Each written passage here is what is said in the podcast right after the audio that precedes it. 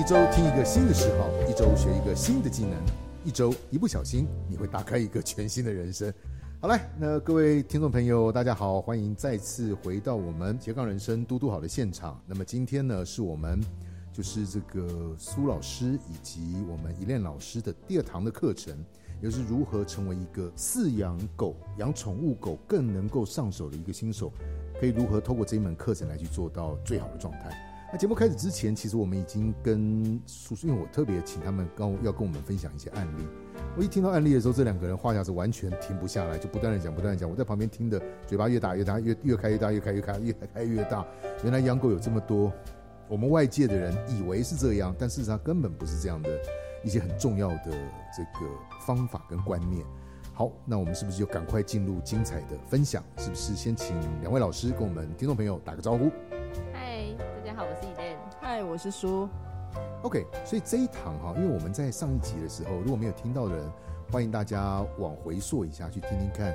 这个，呃，对，上一集的时候，其实我们并没有提到。我后来看了一下他们的背景哈，你看他们是台湾就畜犬呐。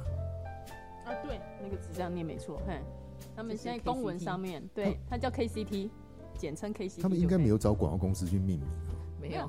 哎，他们是照，这其实是台湾法规对于我们狗的那个称呼，动物的称呼。哦，嗯，因为这个字实在很很难想象，我们贬义词蛮多的。对啊，为什么叫畜？就是呃，各位各位听众，它这全名叫台湾畜犬协会 KCT，那个畜犬的畜就是你知道你在骂人的时候那个畜，没错，就那个，这他妈这就不能去好听一点的？OK 了，OK 了，直白一点，获取它了的公认指导手。哇，资格鉴定考试，然后还有英国训练师 John Rogerson 国际认证训练犬的进阶证书。哇，这个要念完，可能要花很多时间，不念了。反正就是洋洋洒洒，他们好多的资格就是。哇，所以我们这两位老师，我我不知道原来有那么那个，原来做一个训练还需要有这么多的资质哦，证照。其实训练这个东西啊，它一直在与时并进，就是它其实每一年，甚至是每几年，它就会有新的观念跟新的系统，还有就是可能它会推翻旧有的训练方式，就是它其实是一直在进步的。那变成是说，我们在做训练的时候，我们必须一直要去进修。那我们必须要了解说，那线下大家可能对于训练这个，嗯，他的观念跟他的手法是不是又跟以前不太一样？所以这也会变的，就等于说以前的人不大误解了，然后现在破解了。会啊会啊，他是会被推翻的，他是会被推翻的，对啊。哦，就以前以前大家觉得抓狗的时候，从它背后的脖子拎起来。以前大家都是好傻好天真。原来原来他会发现这样才是最好的，是 拎狗就是要这样拎。好了，我开玩笑，OK。所以我们就开始我们今天的，应该说我们今天要讲的是第一门课——新手养狗的观念篇了。可不可以就请两位老师帮我们介绍一下这个课程最早的想法是怎么样成立的？跟它的内涵是有分成几堂？哦，哎，这堂课是八大单元，然后哎，主要就是让上一集说的，呃，我们要让还没有养狗的人先知道说你之后会面临的问题，然后或者说你刚养了一只新的狗，然后。你有很多东西要去帮他处理，就是不是就是把它放着，他就会自己成长这样。这一点我特别为两位老师补充一下，帮依莲老师补充，因为虽然我们的名称叫做新手养狗的观念篇嘛，但其实我们在上一集的时候已经有界定过，一个从来没有养过狗的新手，他叫新手；一个家里养了十几年的狗，但是都是爸妈在养，今天他突然也想养。他以为他自己很会养，对呢，实际上他也是新手。在下就是这样子的案例，只是我还没有开始养而已。因为我们家养了十几年的狗嘛，嗯，所以其实是准备要养新狗的人，以及你觉得你自己是有经验的，但事实上你可能还存在很多不正确的观念，都是属于这堂课里面它的受众，嗯，都是它的的受众。好，那接下来就请李莲老师跟我们分享一下，我们这个课程它它是分成几堂课？总共是八堂课，嗯哼，可以给我们逐一介绍一下吗？好，哎，那我们第一单元就是在讲说多重社会化的部分，应该说狗跟我们生活在一起，就是它要注意的事情，就你要帮它注意的事情有很多。嗯哼，嗯，就像你养小孩一样，就是你要帮他注意，就是很多事情，比如说他不能去乱吃啊，或者是说，哎、他不能去呃跟别的小孩玩的时候不能去打人家啊，这样子的概念。听你讲的幼犬好像很讲道理的感觉，就是你要教可，以循循善诱的感觉。对，你要循循善诱它，嗯，对你不能让它自由发展。这个这第一堂课是在对饲主说，还是在对狗训练？对饲主说，是在训练养的人，还是训练被养的狗？应该说社会化这个东西，其实大家都知道它大概是在讲什么。嗯，对啊，那但是社会化它其实是可以分为对人的社会化、对狗的社会化，还有对环境的社会化。那我们会先让事主知道社会化它的概念到底在哪边。比较大、比较大的错误观念，应该就是所谓的都市传说啦。它比较大的地方就是，好比说我今天想要让这只狗学会怎么交朋友，嗯哼，那我就把它带到很多狗的地方，然后自由放飞它，让它去交朋友。但是多数来说，这只狗是会被教坏的，或者是回来就怀孕？应该是不会啦，因为还很小。哦，小狗小狗，对对对对，哦，就有点像你我把小对你有点像小把小孩子放到一个游乐区，然后你就自己去喝自己的咖啡。那回来的时候你也不知道小孩子学了什么。哦比如说像我侄子可能去幼稚园学会，比如说哦，大家脱下裤子来比比看自己的，哦，对，如果就变快了？就是如果 司如果要下车。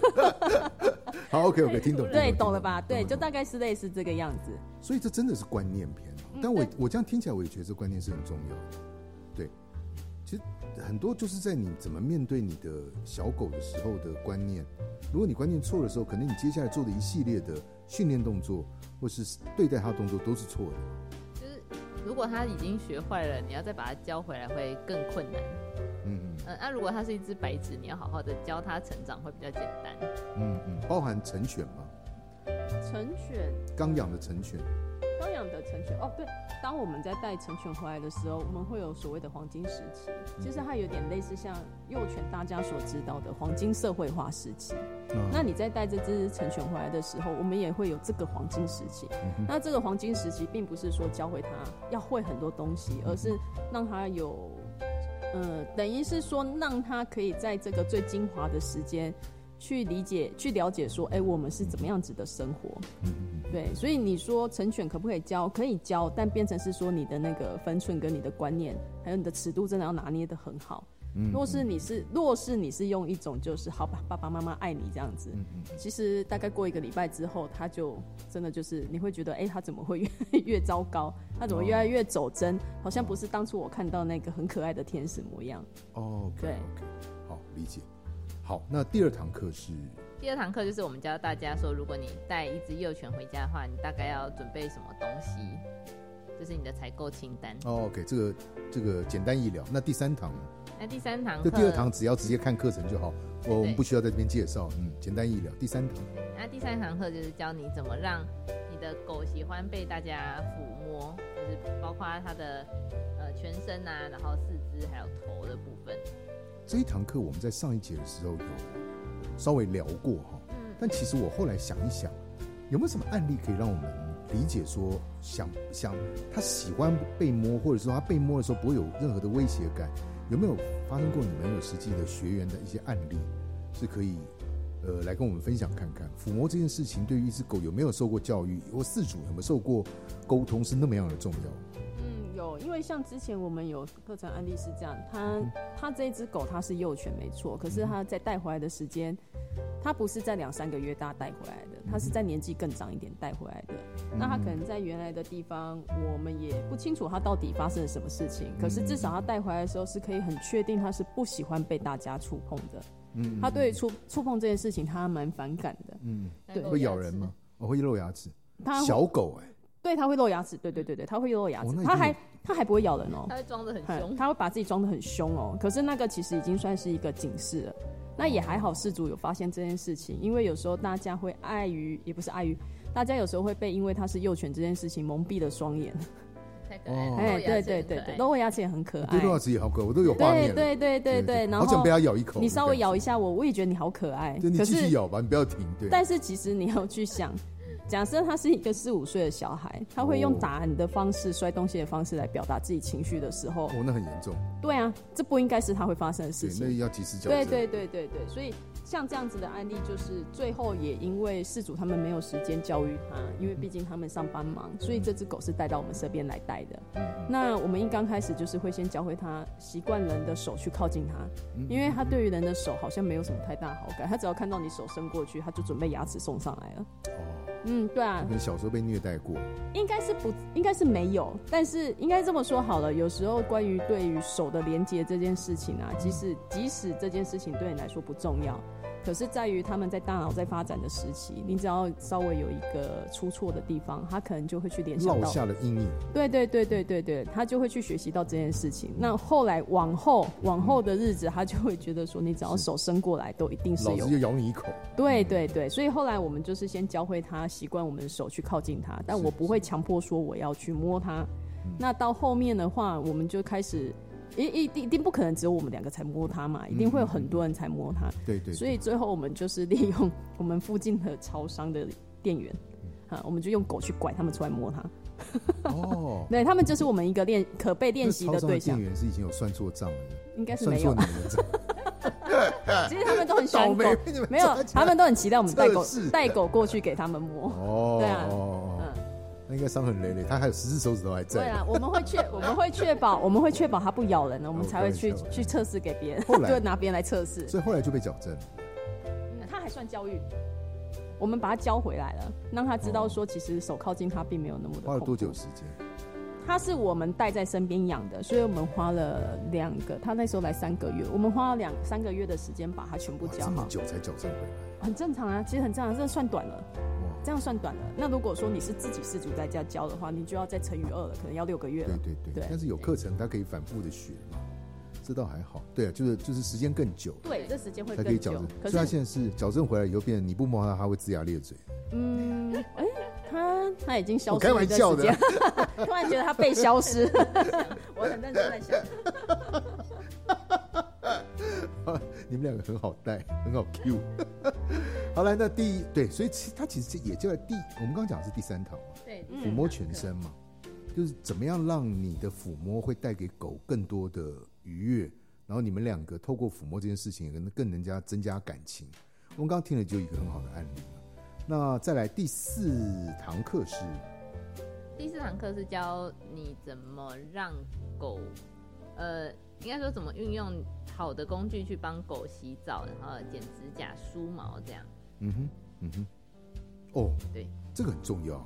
不，我的意思讲说，时常在我的印象当中，我时常也听过朋友说，洗澡的时候被咬一口，然后剪指甲的时候，像我印象当中，每一只狗都很怕剪指甲。哎、对，剪指甲好像对他们来说真的蛮恐怖的。对但是其实我我我我我这样讲，我不知道对不对了。就是我在 YouTube 上面也曾经看过很多类似的介绍，教人家怎么洗澡剪指甲。嗯，但是我说实在，我在接触过上一集跟你们聊过以后，跟这一集聊到现在为止，我觉得你们的专业跟那些在 YouTube 上面的完全不一样。你可不可以跟我们分享一下，有没有过这种假厉害的人，但其实却反而教坏，后来送到你们这个地方被调整回来？有类似过发生过像这样子，就是 gay 搞那样，就这样 gay 搞跟挖瓦搞嘟瓦搞瓦瓦搞塞情窟，然后结果没想到去把这只狗给弄糟了，糟奸体了。有我们有遇过，啊，我们分享分享分享嘛。嗯，应该是说他当初这个这个老师他在教狗的方式啦，老师对他也是训练师啊，嗯，他自己在兼美容吗？他没有啦，他是训练师啦。他的确是把那只狗教坏了，后来他没办法洗澡，然后最后是我们去教他怎么洗澡的。我靠，嗯，对啊，你可以多说一点吗？哦，这没关系，我们不会遇到他，他也不会遇到我。所以他也是畜犬协会里面的，他不是，他不是，助他不是选协会是一个很大的，等于是说。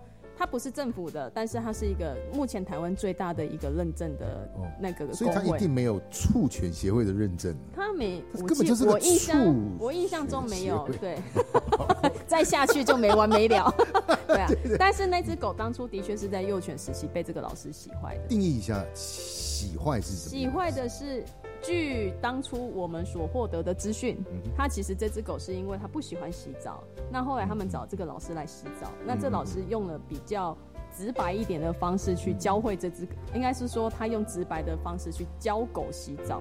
但是这个所谓的教狗洗澡，也不是说让这只狗懂什么叫做洗澡，他就只是他是想怎样？他是想要教狗洗澡，教会了以后，又丢给他肥皂，叫他自己洗的意思吗？嗯，这怎么说呢？这有点像他像，帮狗洗澡，这有点类似像今天你的爸妈要你的爸爸教你去游泳的时候，嗯。但是他并没有循序渐进的去教你怎么去认识游泳这件事情，他是直接把你丢到水池里面叫你要游，哦，对，大概就是类似这个样子。扶起来，所以所谓的教狗洗澡，是说帮狗洗澡的时候，他要去接受这件事情，嗯对。顺利的洗完。对哎对对对对 OK，OK 对对，然后要教会他说，不奢望他喜欢，但是你要教会最最糟最糟的状况是，我们要教会他忍受完这件事情，那之后你可以得到更好的奖励，或是更好的呃抒发跟舒压。那教坏是怎么样的？那只狗是怎么样？呃，碰到水就会怕，还是就想咬人？就咬人啦、他把乐事主咬到进急诊室缝啊。啊，嗯，那个老师现在还好吧？还好啦，。他是他是怎么样？其其实就是所谓的教，他没有效果。怎么教？对他他的教育方式并不是像我们前面我们这些课堂我们会说，我们会教你步骤，嗯然后我们会告诉你说，当这个步骤做到之后，你可以再接下来做哪一个步骤。嗯那你要怎么让这只狗去理解说，哦，这个步骤之后会接下接下来你会在做什么事情？这个才是狗会，这个才是狗会懂这件事情。可是当你没有办法把狗教会教懂的时候，你其实只是在强迫这只狗做这件事情。嗯，啊、那强迫完之后，好，假设你要强迫它，那强迫完之后，你有没有办法去收拾这只狗的情绪？嗯啊、这都是这都是一些技巧啦。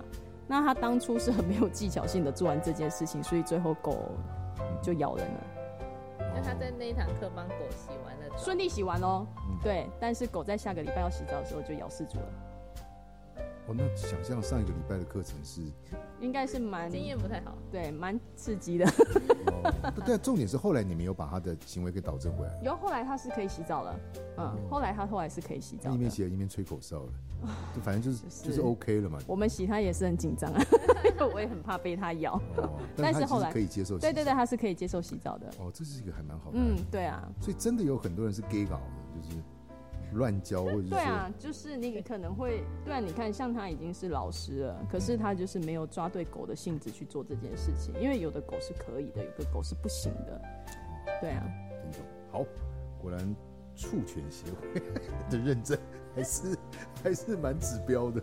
好，来，我开玩笑，来，我们在下一堂课是下一堂课，哎，我们有分两堂，就是医疗的部分。嗯哼。那医疗部分，呃，因为医疗分很多块嘛，第五之一跟第五之二。对，那呃最简单的就是呃，应该不是说最简单，就是如果你的狗可能会咬医生或者是咬人的话，那基本上看医生就是要戴嘴套或者戴头套，对的，就你要确保说医生不会受伤，因为他如果受伤，他就很难再去看下一只狗的病，嗯。所以你要保护自己，要保护医生，所以你要帮教会你的狗喜欢戴嘴套或者喜欢戴头套，然后还有保定的部分，那保定就是定是什么？哎、其实这个有点难讲，但是大家可以上 YouTube 嗯去搜寻一下那个狗定哎，对，你就搜寻狗狗保定，你就可以理解说保定到底是什么东西保。证它安定嘛。哎、对，是这样子讲的，没有错。等于是说，你带你的狗去兽医院看诊的时候，如果说今天你有办法留在诊间看完所有的过程，那你就可以看到这些那个护士们跟那个助理们到底是怎么去抓这只狗，让这只狗可以被好好的打针，然后量肛温，甚至是说检查耳朵、检查眼睛，那个都是一些保定的技巧。而、我会特别建议事主自己要学，因为不是每一只狗都是喜欢被陌生人这样子抱的。那这个时候是就一定是发生在治疗的时候，嗯，对，治疗平常时疗的时候间。需要保定？没有吗？平常时间就，你要让他学习这个动作，让他去给人家保定的时候会比较安定一点。嗯，平常时间你就要每天练习了啦，这是最好的方式。你要让他让这只狗去习惯它的身体是被受限制的，很难理解，对不对？因为大家没有认真去，也不是说没有认真，大家没有真的实际上去了解什么叫做保定，所以刚开始在听到这个字眼的时候，通常都会没有一个概念，也没有一个想法，所以真的去搜寻 YouTube 看就好了。哎，对，狗通常看诊都要上桌嘛，嗯那上桌小小狗还好，通常中大型犬比较少机会可以上桌，对，对，那上到桌子上就是中大型犬也会很紧张，那中大型犬就特别难抓，因为它力气比较大，所以，哎、中大型犬的饲主一定要学会保定。对啊，我们之前不是有教一只小黑？嗯，对啊，它就是对，那 小黑是自从走丢之后再回来之后性情大变，啊？那他变成是说他会在医院攻击医生跟，太紧张，对他太紧张，他攻他紧张到他会去咬兽医师。知，道走失多久？好像没有很紧忘记，了。好像才一天还两天而已。因为走失会很惊吓、对啊，那个惊吓情绪收拾不回来的话，哦，通常狗会变得比较紧张，哦，OK，才一天而已就，嗯，我性记得好像，才走失一天而已。嗯。然后，然后你们就叫他保定。嗯，我们教事主怎么做？哦，OK，OK，对对，然后他也是呃，爸爸负责保定，然后妈妈负责不要看他。对，因为我们发现妈妈只要看他，他就会开始呃疯狂的挣扎。哎，对我发现狗会这样。它就会变成鬼娃恰吉啊。对对对，就你 你饲主抱着它的时候对，哇哇派对的，对对对对，一放下来就会开始对，所以有有时候医生会叫那个 主人离开诊间，对他哦，就狗就会变得特别乖，不是医生要干什么，而是因为你离开的时候，你的狗真的会很乖。哦，哎就是靠山。靠谁？对对对对对对，哦与其这样，你不如他们再快快的解决这件事情，然后不要大家一起一窝一窝蜂乱在那边，然后十几分钟解决不了。嗯，对，对啊，所以其实也是教导，因为狗狗难免生病，所以其实这堂课也是在教导，呃，大家怎么样在上医院的时候能够更加的顺利稳定。对对，快去快回对。对对，一般狗应该都不爱戴那个嘴套吧？呃一般会剥啦，就是因为有异物在脸上啊，所对对，以如果你硬戴的话，有时候剥还是剥得掉。嗯嗯，嗯，所以最好是让他们可以喜欢，就是延长他可以戴着嘴套的时间。而且啊，大家最喜欢是在事情要发生的当下才把狗硬上嘴套，那、通常就只有一次机会而已，上一次之后就不会再有第二次了。听不懂嗯，比如说？比如说今天我知道我的狗好像会咬人，但因为它现在要去看医生打针，嗯啊，我怕它咬到医生，所以我就是在去到医院的时候，然后帮他把嘴套戴上，戴上之后就带着他去给兽医师打针或是诊疗。嗯哼，但是你的机会可能就只有那一次而已。他也不笨啊，他也知道说 我可能被上嘴套，我就要被打针了。哦，对对对对啊，对啊，对啊，对，因为你在做这件事情的当下，其实你是在他极度恐惧的时候做了这件事情。对，那再再下一次，这只狗也会知道，说我做了这件事情之后，我接下来就是极度恐惧了。哦，哎，对，就是打针，反正要带就要去打针了。对对对对。哦，我们会在平常，所以我们会建议失主在平常的时候，不管你的狗是不是本身是呃具攻击性的，或者是它不具攻击性的，最好的最好的情形是让你的狗去习惯于戴嘴套这件事情。它可以越习惯戴嘴套，那再往后你哪一天意外非得要做这件事情的时候，才不会让你的狗留下不好的印象。就是平常时常戴，嗯，对你平常就是没事就把它拿来练习啊，吃饭的时候也戴着。啊吃饭不要啦。喂，但是真的是有嘴套设计成，它也可以吃饭。是有这样子设计的，只是台湾没有而已原。来还是我浅薄，还真的是有哈。所以，所以，嗯，听懂。所以其实医疗，因为对啊，因为毕竟医疗这件事情是难免发生的。啊，一定会啊，就老了最少最少最少老了还是会要去看医生。嗯嗯嗯。好，那医疗我们也五之一跟五之二都是讲医疗嘛。啊，对，五之二就是在讲喂药的，就是一些小小配博啦。哦，喂药，喂它吃药。哦，对啊对啊，因为狗就不喜欢吃药，谁喜欢吃药谁会？喜欢吃药？对啊，所以就是一些小配博，让大家不是就塞在香肠里喂药 吗？是因为我跟你说哦，香肠 香肠其实含钠含碘很多对啊，哎也是可以啦不。是重点，重点是就是应该说有很多方法啦，就是有的是你试了这个方法，然后他发现里面有药之后，他就把药吐掉。我跟你说，我哎家的我家的狗就是这样，它会把肉吃掉，然后再把药筛选出来，再把它吐掉。嗯我家的狗是会这样子你就。要用很多很多肉。哦，听懂，听懂。然后我们家的狗就胆固醇过高。对，听起来这也是必须要学的。嗯，对啊。喂狗吃药，我记得我小时候我妈在帮我们家那狗灌药的时候也是，哦，哀鸿遍野，那好惨，我们要了他的命一样，跟我妈嘛，嗯跟杀年代多，少啦，多少。跟杀狗没两样，这样就。重点是药要吃进去。对，其实重要的是要吃进去。对，药要吃进去对。啊。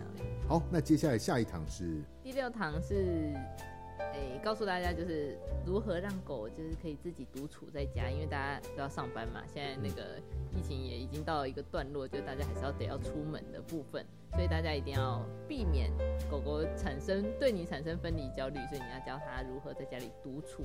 对对，这个听起来很重要，不要不然一回来门一打开，发现沙发已经只剩下骨架了，嗯，对啊，鞋柜剩一半了，什么之类的。狗来说，它的一天的睡眠时间都要达到最少保底一定要是十四个小时以上啊，是吧？所以你们家的狗睡不到这个时间的时候，你会觉得它特别的脾气暴躁，对，你会发现它脾气暴躁，特别的焦虑，特别的焦躁。四个小时、哎，对对对对，啊，本来他们就是这样，他们除了吃跟喝跟生存以外，它就是睡觉啊。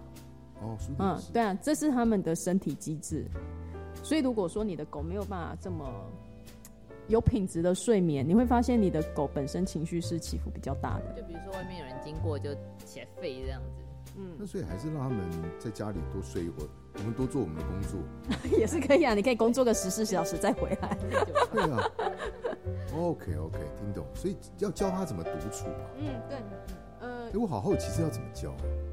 我们之前之前不是有一个，就是有有一个主人说他的狗很乖，就是他可以让它他让它在家里就是呃行走这样子，就是没有，因为它还是幼犬啊，就幼犬通常我们会比较建议就是围起来，等到它确定不会破坏家里的家具，或者是说乱捡东西吃之后，再把它放出来，就是比较自由这样子。哦，对，那那个案例就是结果后来他过过一个月一个月之后，事主跟我们说他吞异物，然后去开刀了。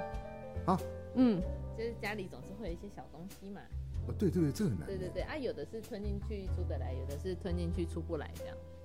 啊，出不来的都要开刀。啊，对对对对，嗯，对啊，就是大家又有个观念是，呃，他虽然会走会玩，但是他还是个 baby。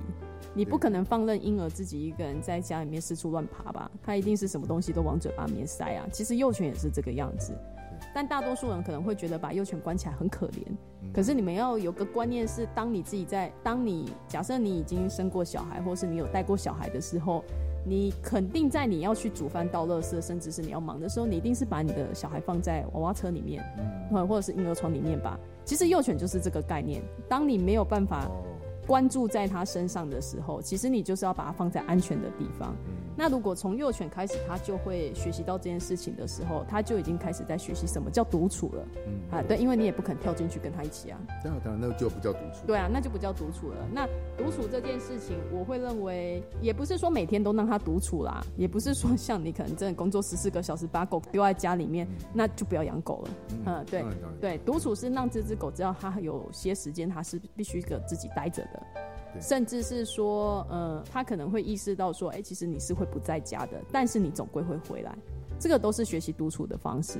那独处会有很多好可以利用的地方，嗯就像刚刚我们前面的课程讲到的医疗，那医疗当然不可能只有包含就是戴头套啊、嘴套或者是说保定这一类的，医疗也有可能包含到你的狗需要住院，嗯，对，这个也是独处，因为它必须要离开你阿根离开家里面这个熟悉的环境，他必须要待在医院里面，那医院也不可能放任他自己到处跑。所以他们一定是放在自己的病房里面，这个就叫独处。那如果这只狗它没有办法独处，它又在生病的状况下，它又很焦虑的话，其实这是不利于它恢复的。嗯嗯。对，所以大家一定都要教会自己的狗独处。我一个朋友养了一只 husky，然后他同时也养了一只小白兔哦。好棒，好崩坏哦。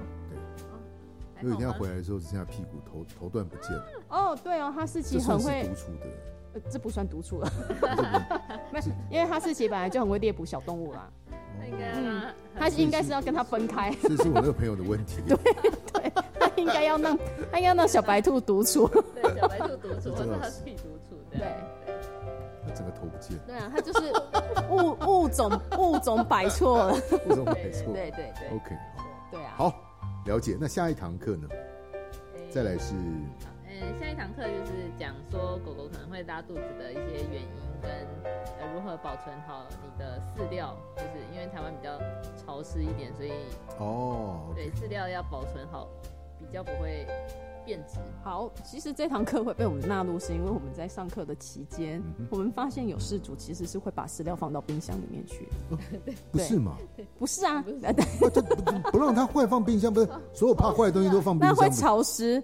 冰箱里面，冰箱的冷藏其实是会有水汽的。哦，对啊，那你把你把饲料放进冰箱里面，其实它是会湿掉的。饲料是干的，对，因为饲料是干的鲜的。食跟生食才是放在冰箱。对，但是你不放在冰箱里，它不会坏。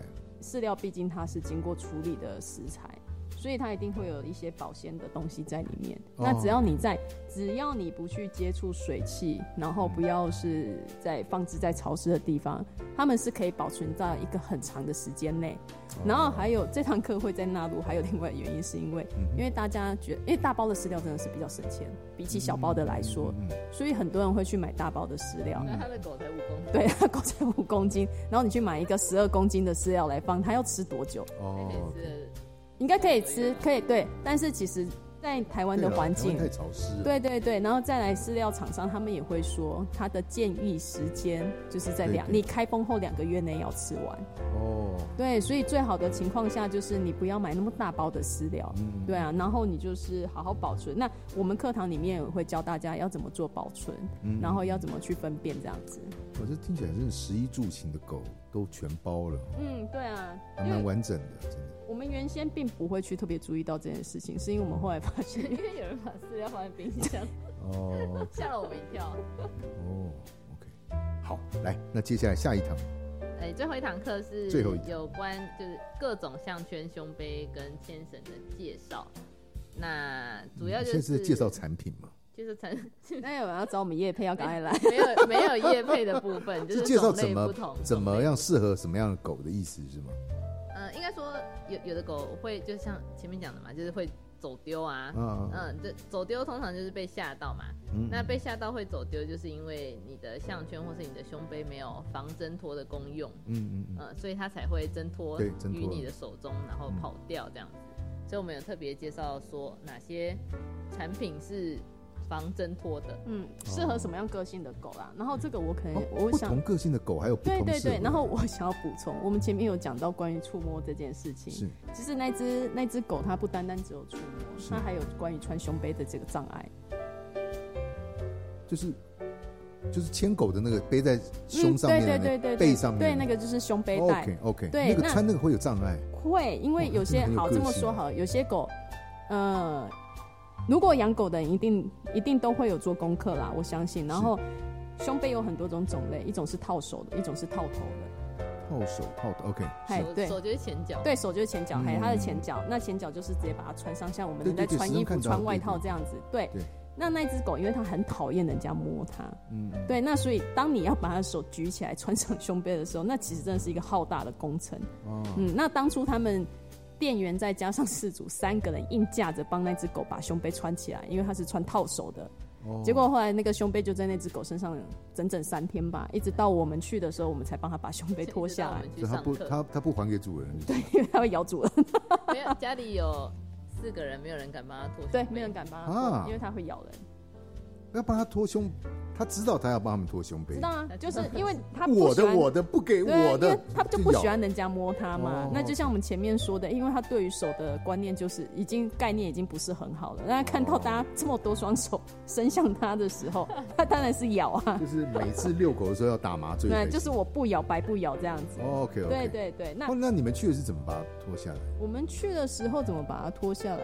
哦，其实我有点忘记了没。有啊，就慢慢教啊，其实很快啦，用引导哦对对对要讲道理五到十分钟哎就对讲脱下来道理。哦 就是你要有人家花了三天脱不下来，嗯你花了三四分钟，有技巧性的去引导挺他，得意的两位。神奇啊！因为 就是那个不要那么激动嘛。哎，你要看全家人很崇拜的眼神看你的时候，的确是蛮得意的。哎，我想象说有画面，有画面，不要激动，大家不要激动。对对，你们背后仿佛有光环了。对，好，听懂了。这就像我刚刚所讲，基本上是十一住行全部有。对啊，对啊。我也相信，应该透过这一堂课的课程，应该大家对于迎接一个那么可爱的毛小孩到家里来，将会非常的了然于胸。我现在这样听下来，我就觉得真的有很多我们一般人不知道哦，原来这里面还有这个学问，呃，就关于喂养、饲养跟一个毛小孩一起相处、一起生活，有这么多的这些细节哈。嗯，就这真的不要让他们生活太紧绷啊。嗯嗯，然后其实还有一点是我们这些课程其实还有一个方面是可以让事主也不要这么紧绷，因为其实有些事主养狗养到已经其实精神上已经有点，嗯、算焦虑吧。